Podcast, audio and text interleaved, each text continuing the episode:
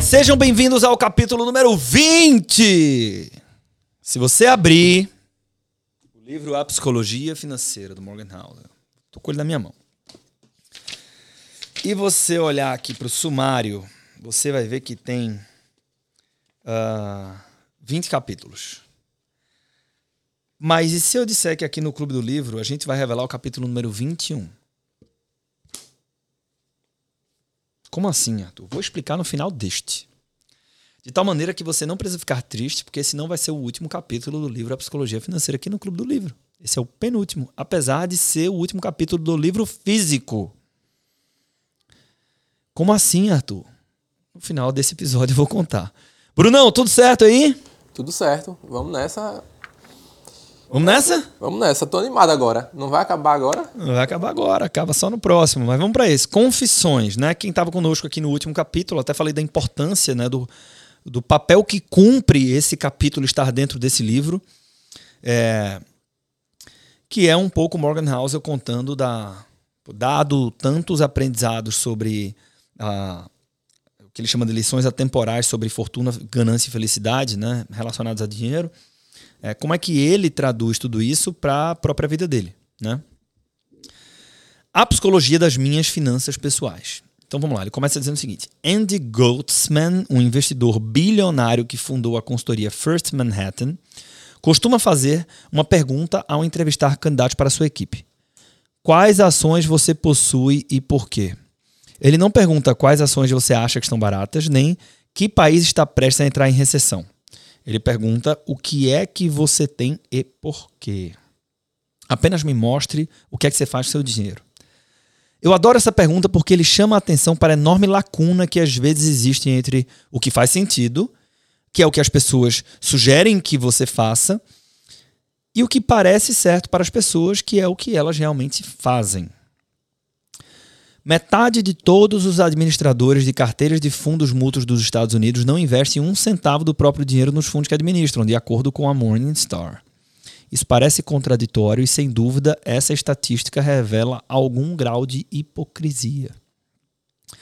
Mas esse tipo de coisa é mais comum do que você imagina. Ken Murray, professor de medicina da Universidade do Sul da Califórnia, publicou em 2011 um ensaio intitulado How Doctors Die.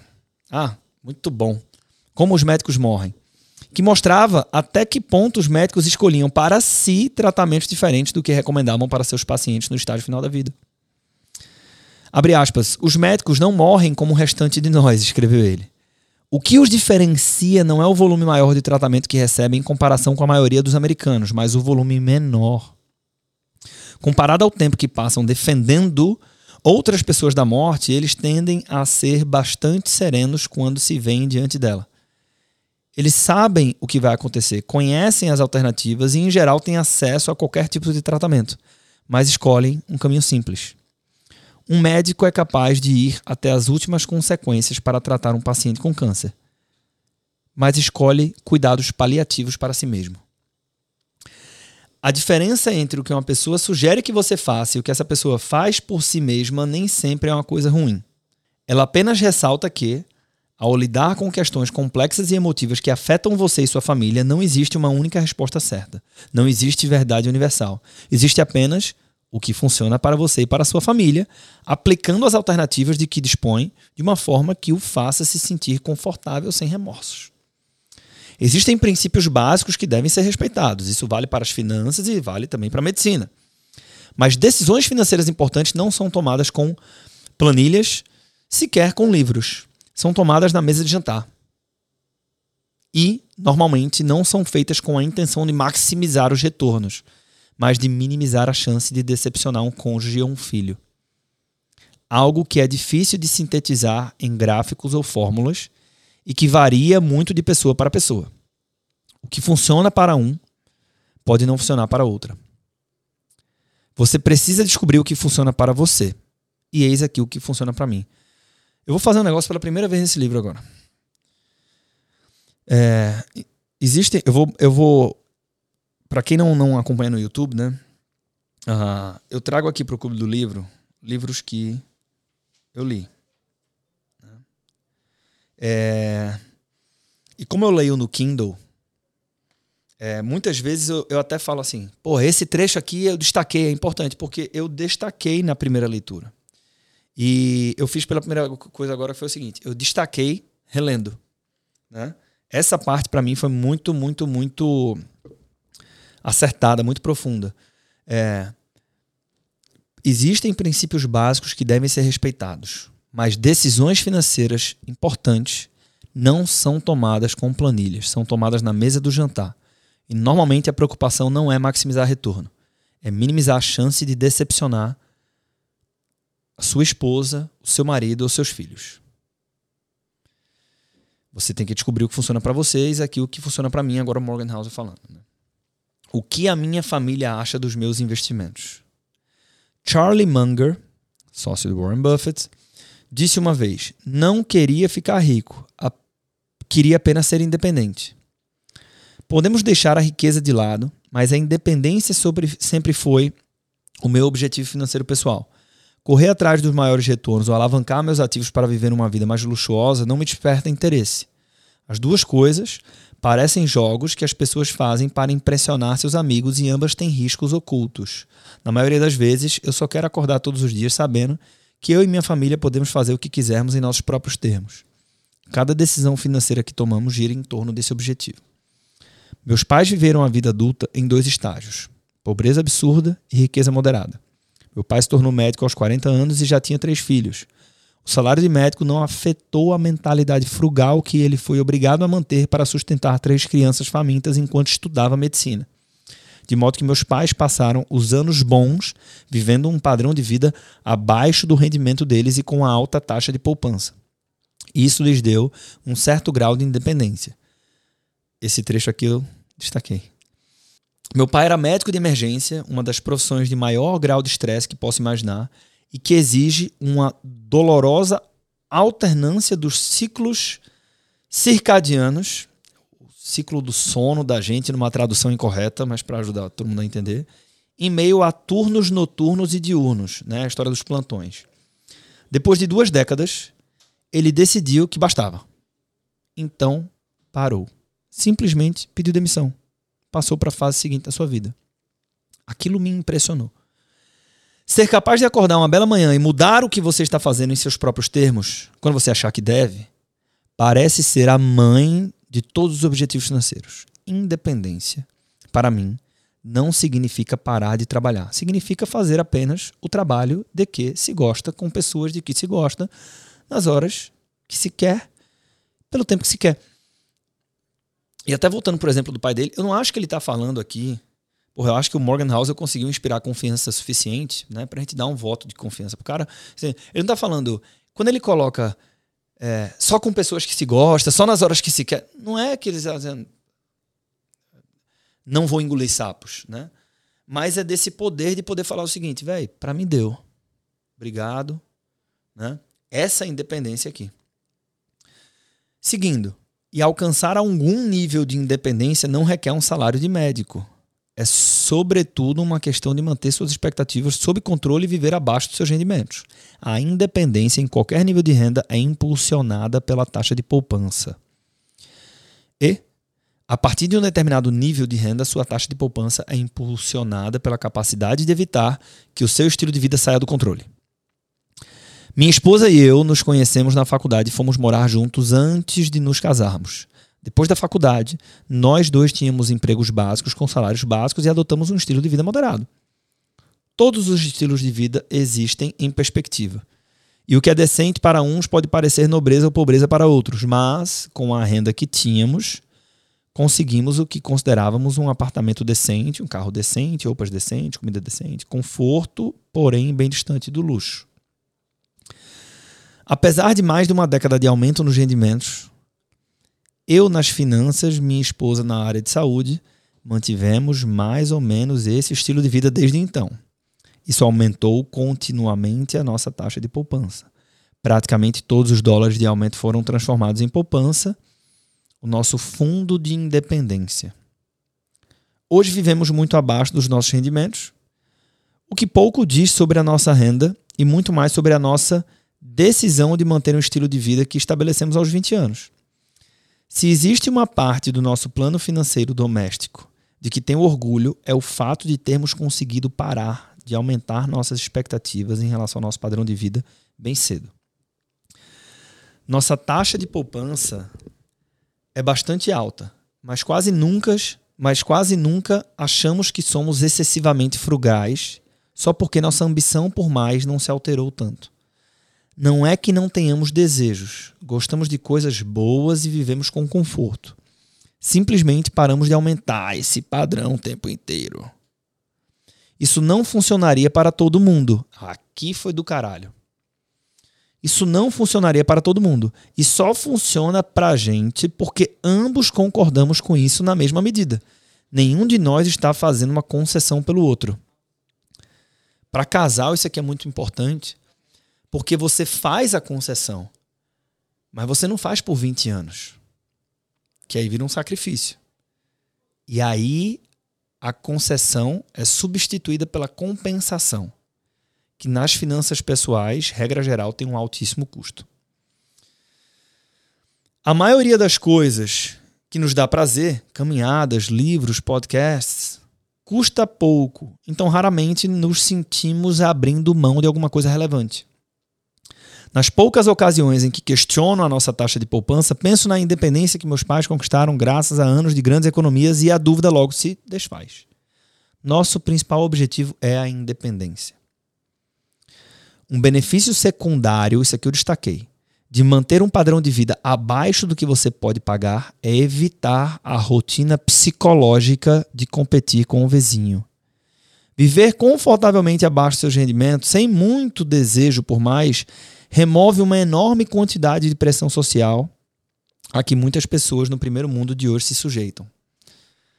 Nassim Taleb explicou, abre aspas, o verdadeiro sucesso é abandonar a disputa desenfreada e passar a modular nossas atividades visando obter paz de espírito. E o Housel diz assim, eu gosto dessa definição. E aí vem um trecho que eu destaco dele também. Estamos tão comprometidos com o plano da independência que fizemos coisas que fazem pouco sentido na teoria. Somos proprietários de uma casa que não está hipotecada, o que é a pior decisão financeira que já tomamos, mas a melhor decisão relacionada a dinheiro que já tomamos. Isso aqui também, né? Essa é a entrelinha. A pior decisão financeira, mas a melhor decisão relacionada a dinheiro. Muitas vezes não faz sentido técnico, mas faz sentido sobre, sobre o ponto de vista de como é que essa família se relaciona com o dinheiro. Por exemplo, traz paz de espírito. Mas vamos lá. As taxas de juros das hipotecas eram absurdamente baixas quando compramos a nossa casa. Qualquer consultor racional recomendaria aproveitar o dinheiro barato e investir a economia extra em ativos de maior retorno como ações. Mas nosso objetivo não é ser friamente racionais, apenas psicologicamente razoáveis. Ele tem um capítulo aqui que fala sobre isso, né? Racional versus razoável. O sentimento de independência que tenho por ser dono da minha própria casa excede em muito o ganho financeiro que eu teria ao alavancar nossos ativos com a hipoteca barata. Parar de pagar prestações todo mês é melhor do que maximizar o valor de longo prazo dos nossos ativos. Isso faz com que eu me sinta independente. Tem uma diferença do consultor Arthur de 5 anos, 7 anos atrás para hoje. Né?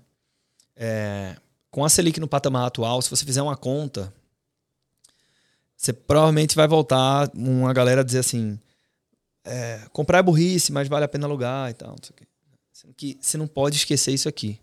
Né? É, e, sobretudo, quando você leva em consideração que ninguém é maluco.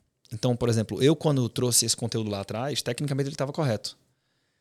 Mas para um moleque é muito fácil, né? E para um pai de família que tem dois filhos, que é o caso dele, parará, parará, parará, né? que tem esses valores, que tem essa visão de mundo, quanto vale, qual é a taxa de retorno desse conforto mental? Não tento defender esta alternativa diante de quem aponta as falhas que ela tem, nem diante daqueles que jamais fariam o mesmo. Na teoria é indefensável, mas funciona para a gente, nós gostamos e é isso que importa. Boas decisões nem sempre são racionais. Em algum momento você precisa escolher entre ser feliz ou ter razão. Também mantemos uma porcentagem maior de nossos ativos em dinheiro do que a maioria dos consultores financeiros recomendaria, algo em torno de 20% dos nossos ativos além do valor da nossa casa. Isso também é quase indefensável na teoria e não recomendo a ninguém. É apenas o que funciona para nós.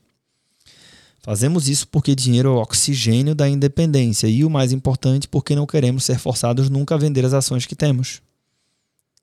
Queremos que a, a probabilidade de nos depararmos com uma despesa enorme e precisar liquidar ações para cobri-la seja o mais próximo possível de zero. Talvez seja a nossa tolerância ao risco, que seja simplesmente menor do que a da maioria das pessoas. É muito massa esse cara botar isso aqui. Porque existe uma, um mito de que se, se o cara escreveu um best-seller internacional de finanças, ele é um investidor arrojado. Né? Qualquer pessoa que fala de finanças é um investidor arrojado. Logo, ser um investidor arrojado é o certo a ser feito. É, não é. Sobretudo para a pessoa física comum. Mas tudo que aprendi sobre finanças pessoais me diz que todo mundo, sem exceção, vai acabar encarando uma despesa inesperada enorme. E não vai ter se planejado para ela especificamente porque não era previsível. As poucas pessoas que sabem os detalhes da nossa vida financeira perguntam: para que vocês estão economizando? Para comprar uma casa, um barco, um carro novo? Não, nada disso. Estou economizando para um mundo onde os imprevistos são mais comuns do que imaginamos. Para não ser forçado a me desfazer das minhas ações para cobrir uma despesa também significa que estamos aumentando as chances de permitir que essas ações sejam afetadas pela composição por um período mais longo. Charlie Munger resumiu isso muito bem. A primeira regra da composição é jamais interrompê-la desnecessariamente. E aí ele vai aqui agora para quase que um subcapítulo, né? Como a minha família pensa sobre os investimentos. Comecei minha carreira como stock picker. Na época tínhamos é o caminho sedutor, né? Todo mundo começa por aí. É, pelo menos queria começar. Na época tínhamos apenas ações individuais, principalmente de grandes empresas como Berkshire Hathaway e Procter Gamble, P&G misturadas a ações menores que eu considerava investimentos valiosos. Ao longo de toda a casa dos 20 anos, tive algo em torno de 25 ações individuais. Olha o que ele fala agora. Não sei como me sair na primeira fase da minha carreira. Superei o mercado? Não sei. A exemplo da maioria dos que tentam, não mantive um bom registro. Ah, se a pessoa física comum soubesse disso. Né? Simplesmente não sei. De qual... Eu não lembrava que esse capítulo era tão bom. De qualquer forma, mudei minha visão e agora todas as ações que possuímos são de fundos de índice de baixo custo. Que eu não sei se eu devia falar dessa forma assim, mas que é a conclusão que todo mundo vai chegar, a não ser as pessoas que têm conflito de interesse e que vai de encontro com o que o Morgan House falou aqui, né? Porque cada um tem o seu jeito, mas enfim. Uh, vamos lá. Nessa eu não estou sozinho, né? O Buffett, de certa forma, concorda comigo, mas vamos seguir. Não tenho nada contra escolher ações ativamente, seja por conta própria ou dando seu dinheiro a um gestor de fundos ativos. Acho que algumas pessoas são capazes de superar as médias de mercado, mas é muito difícil, mais difícil do que a maioria imagina.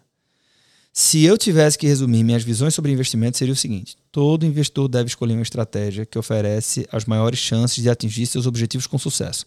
Acredito que, para a maioria dos investidores, a média de dispêndio em dólar de um fundo de índice de baixo custo oferece as maiores chances de sucesso no longo prazo. Isso não significa que o investimento em índice sempre funcione. Não significa que seja o ideal para todo mundo. E não significa que a seleção de ações ativa está fadada ao fracasso. Em geral, esse setor se tornou muito aferrado a um ponto de vista ou outro, sobretudo entre aqueles veementemente contra o investimento ativo. Superar a média do mercado é para ser difícil. As chances de sucesso têm que ser baixas. Senão, todo mundo faria isso. E, se todo mundo fizesse isso, não haveria nada fora da curva. Portanto, ninguém deve se surpreender com o fato de que a maioria dos que tentam superar o mercado não conseguem. As estatísticas mostram que 85% dos gerentes ou dos gestores ativos de grande capitalização não superam o S&P 500 no decênio de 2010 a 2019. Tem até um qual é o nome, meu Deus? Eu vou dar isso aqui, porque eu sei que tem muito consultor financeiro que segue a gente. quem gosta desse assunto de fundos ativos contra fundos passivos, é, Ziva, é um braço de análise uh, Dow Jones. Peraí, de repente a gente até corta aqui, Brunão, para o pessoal não ficar esperando muito. Mas. Enquanto isso, só um, uma reflexão aqui, né? Vai lá. Ele fala: superar a média do mercado é para ser difícil, as chances de sucesso têm que ser baixas. Senão todos fariam isso e se todos fizessem, não viria nada fora da curva. E assim, se você olhar direitinho, se, se todos superassem a média, a média não seria a média que é atualmente, a média seria mais alta. Então seria ainda mais difícil e é uma coisa que se, se retroalimenta. Então é, é até meio é, é, intuitivo se você parar para olhar, né? De cara assim é contra, mas quando você é, pensa dessa maneira é, é, meio óbvio que realmente é difícil e, não vai ser para todo mundo e não é para ser mesmo. Exatamente, exatamente. Ó, eu achei aqui, tá? É... Spiva, tá? É... Coloca aí para quem se interessa por esse assunto, lá no Money Heroes, é, eu não falei sobre isso, né, mas eu, eu, usei como exemplo da importância de ter um conteúdo baseado em evidência. Eu mostrei aqui uh, esse acompanhamento que eles fazem há 15 anos e em alguns mercados, normalmente os emergentes, né, começou um pouco depois, há 10 anos, sobre a performance dos fundos ativos versus o benchmark de referência. Então, por exemplo, nos Estados Unidos, nos últimos 15 anos, 89,38% dos fundos teve desempenho inferior ao S&P 500, né, que coincide aqui com esse decênio que ele falou no livro agora.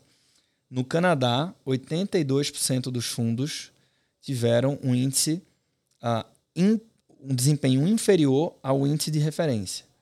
No México, 77%, no Brasil, 88%, no Chile 97, na Europa como um todo 87, ah, ali no, no Oriente Médio 80 e, ixi, 89, África do Sul 73%, Índia 67, Japão 81, Austrália, Austrália 82.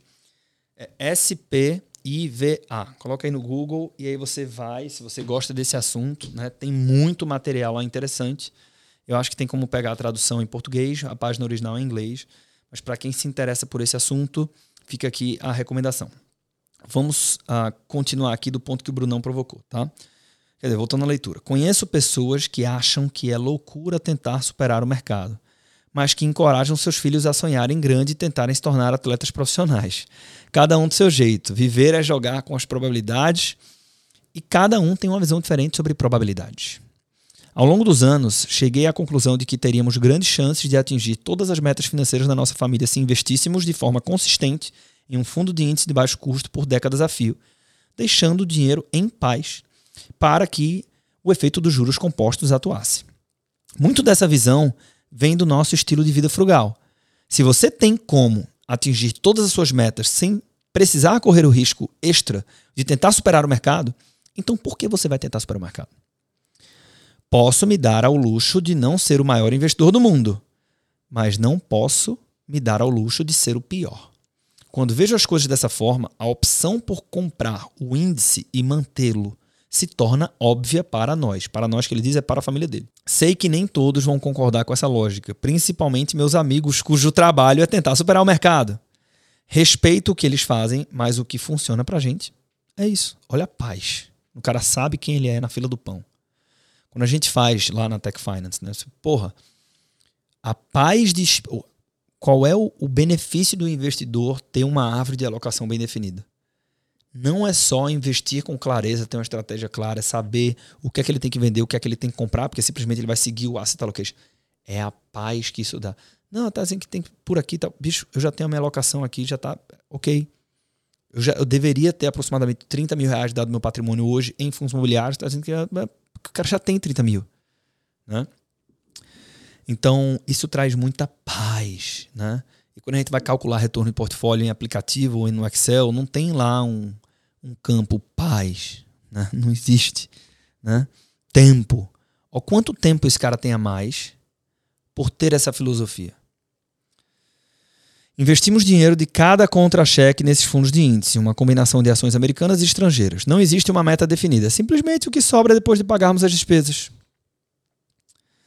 Ampliamos ao máximo nosso investimento nesse fundo visando a nossa, a nossa aposentadoria e contribuímos para os planos de poupança para a faculdade dos nossos filhos.